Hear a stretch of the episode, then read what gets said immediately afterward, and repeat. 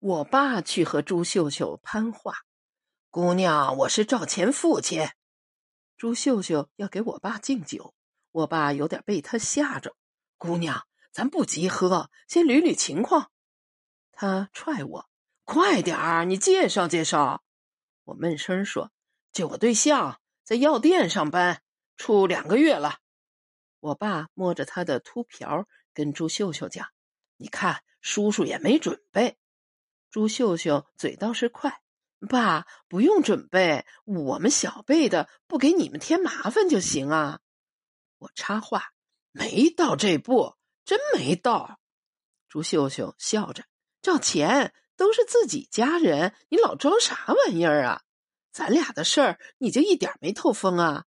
众人再齐刷刷看我，像我和朱秀秀已该生米成熟饭，已该领证，更该在外有了个孩子。我没比其他人更能摸得清状况，只好说：“你来讲。”朱秀秀简直英姿飒爽，敬完我奶，敬我爷，敬我爸，还敬我姑。姑，你就是姑吧？赵钱最佩服你，说你在上海老大能耐，有文化，有水平，对他也是没说的，纯纯教诲，不遗余力。赵琪琪说：“谆谆是谆谆。”我瞪他，还是应该要死他。朱秀秀给我一下子，写了人孩子干啥？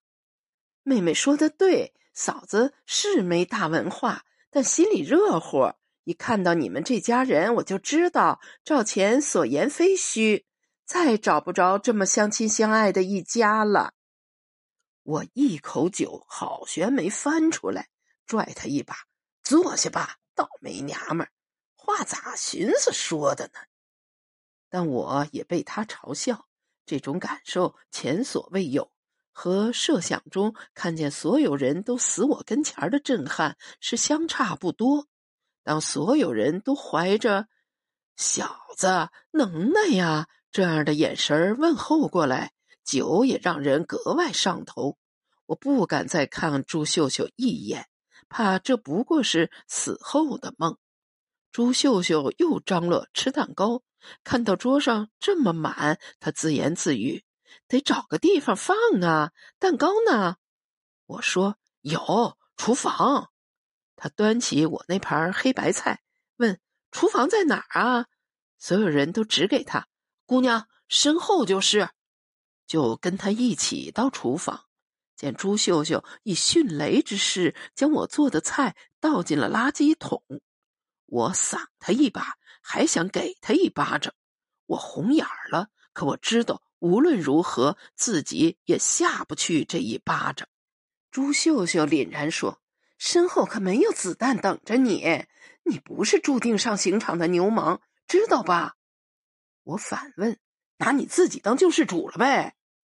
他说：“不和你辩。”现在不变。说完，他像发现新大陆似的，发现了厨房里的蛋糕，啊呜一声叫，惹所有人都急着问：“赵钱，你咋了？”朱秀秀笑嘻嘻的捧出蛋糕，说：“为啥不先唱个生日歌呀？点蜡烛许愿呢？”我再没理他，独自在厨房里站着，听外头桌上大家都跟被催眠了似的。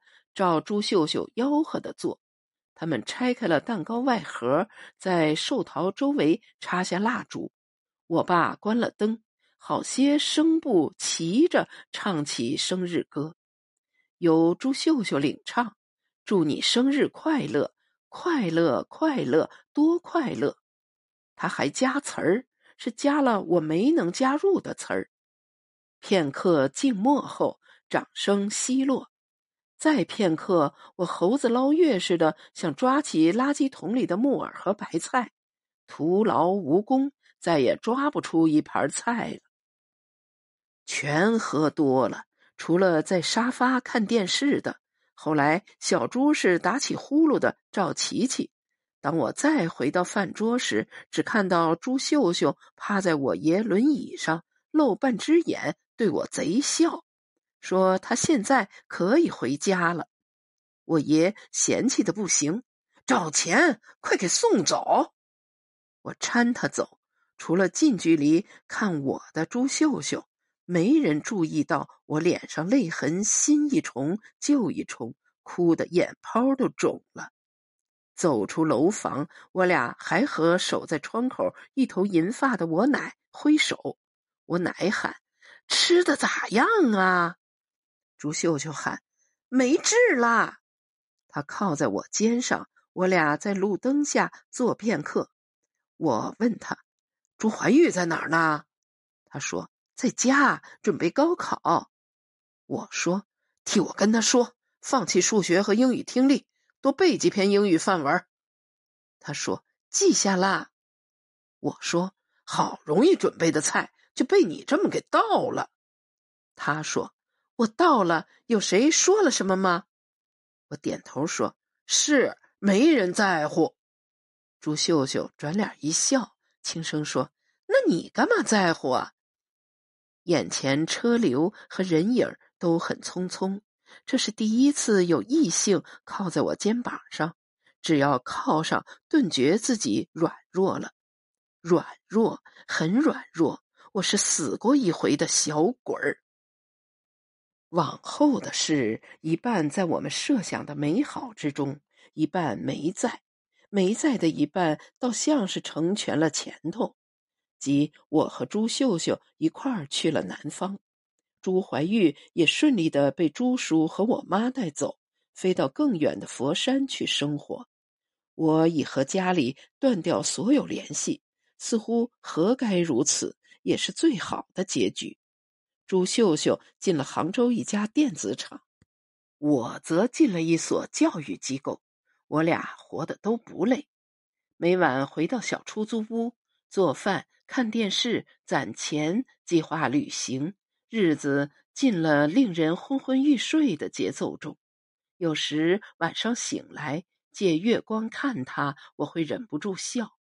我总想到那晚我奶过七十大寿，她作为一级演员表现出来的样子。毕竟那晚过去后，朱秀秀仍我行我素。当我有时加班回来晚了，她会温柔问候道：“还没死呢。”又到一年年底，没考上任何大学的朱怀玉，早给我们来了信，说朱叔拧不过他，准备放他从厂里出去，念专门的佛学院。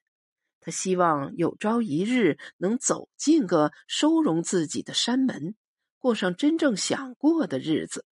他学会了用微信和上网，常在网上的社交平台发广告。朱怀玉。男无不良嗜好，诚征好友，男女不限，贫富智力不限。我看了，和朱秀秀说：“你弟还是应该出家。”朱秀秀端着一锅没咋热透的紫菜鸡蛋汤，甩给狗似的甩给我说：“吃都堵不上你的嘴，你少影响我弟弟。”朱秀秀和我渐渐像找着了自己落生来就该留下的荒岛，再多一个人就足够。岛上我们两人伴随，无需计较男女、贫富和智力。我已经攒了些钱，辅导好了几个家里殷实的高考生，此刻可以拍胸脯应承他，也应承朱怀玉。北方咱都待够了。什么雪呀，烟花呀，咱该看看往前没见过的景。朱秀秀咬了一嘴紫菜，黑黢黢的，抬眼瞧我。比如呢？我说，比如大海。他笑了，我也呼出一口气，说：“我知道你想看大海。”他说：“没见过，听我爸讲过。他现在住的地方离海不远。”螃蟹二十块钱买四个，我说小螃蟹呗，指定没肉。他说有肉没肉那是海是蟹，你咋知道是小螃蟹啊？我说我妈说了，那点玩意儿还不够他塞牙的。可我还会做噩梦，还会在半夜或什么时候感到喉咙塞得厉害。我坚持不去医院。朱秀秀这点最好，她从不勉强我，只嘱咐我勤刷牙、多喝水。所有让你感到不舒服的事儿，解不解决都看自己，但不要去影响别人，这样就可以。他有他的善解人意，毕竟在我俩最困难的时候，冰箱里也从没断过碳酸汽水儿。在我腿疼的时候，他也会边看电视剧边给我按。有时看到他心潮澎湃了，手下力道也没准儿，但我受用。疼也是生命的体验。在梦里，关于腿被打折，关于叫我忍耐，关于我爸的掌风，我姑的忽略，当然还有那个小猪娃娃赵琪琪的嘲讽，从未消失过。但越来越像一团风，梦里总是颠三倒四，吹过去，吹得我于昏睡中也知道，吹风又能把人吹怎么样？可我永远不会说那都过去了。在接下来的十一月份，我和朱怀玉约定好到三亚去见面的飞机上。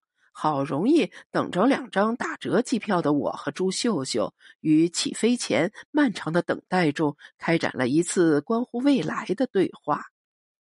朱秀秀第一次坐飞机，看什么都新鲜，什么又都不敢露出觉得新鲜的样子，怕被看低。我替他拉起窗边的遮光板，扣好安全带。他眨着一双单眼皮眼睛，看了看我说。我妈也是一辈子没坐过飞机。我说：“你还不到一辈子呢。”他低头笑说：“是我没到。”我说：“秀秀，对不起，我不敢结婚。”他问：“咋了你？”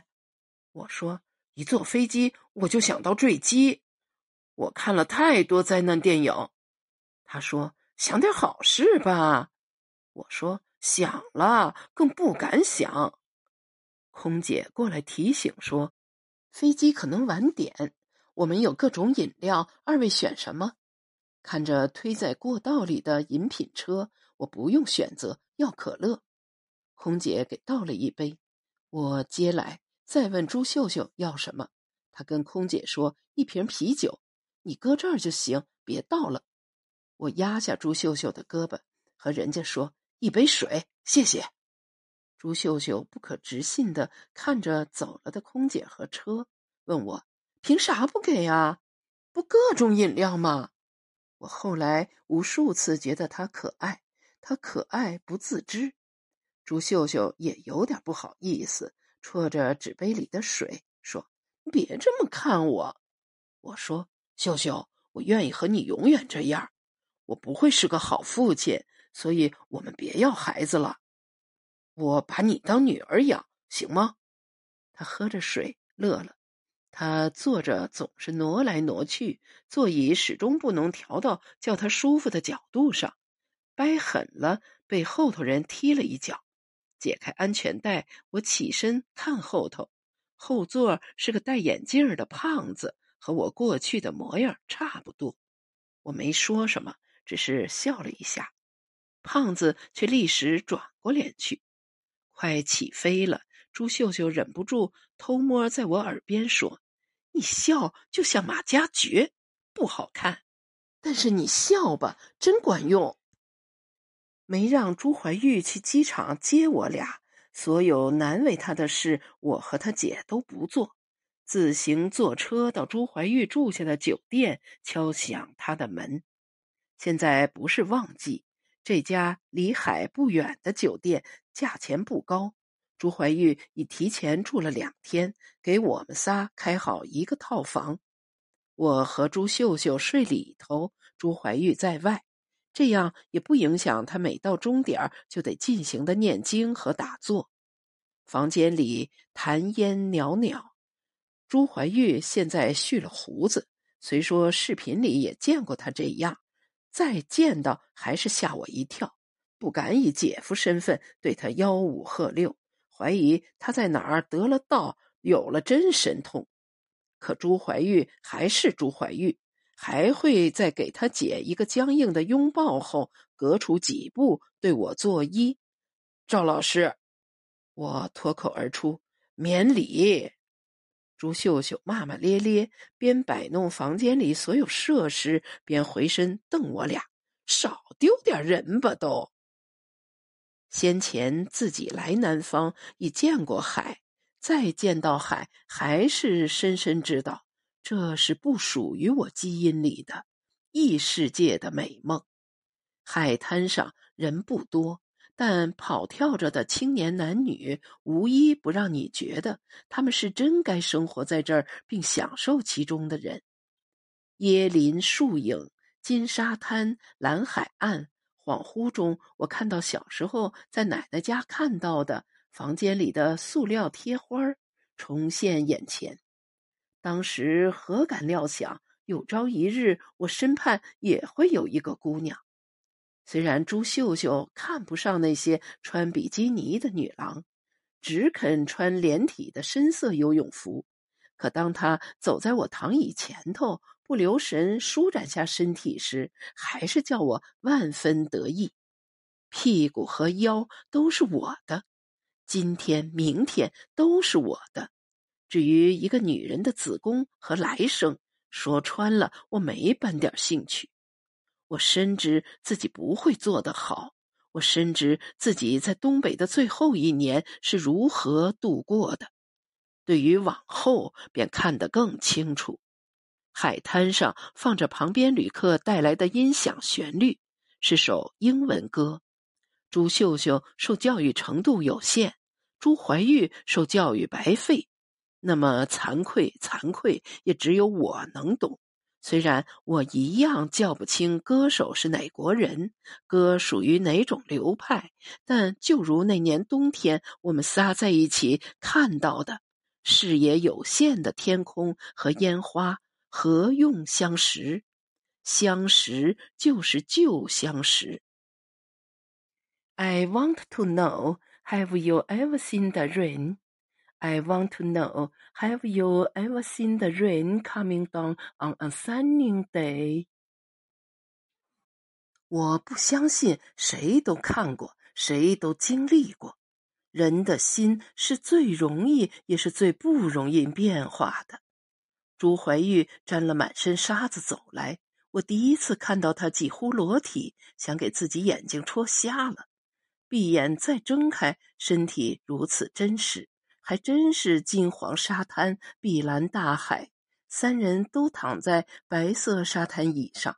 我突然想阔气一把，跟朱秀秀商量，叫生猛海鲜来吃，叫顶级厨子给咱做。我已能想到大个的蟹钳肉入口是什么滋味的。朱秀秀揶揄我：“啥都吃，不怕有人给你下毒啊？”知道来龙去脉的他俩对着笑我，我只敢拧朱怀玉的肥脸说：“非亲非故，下什么毒啊？”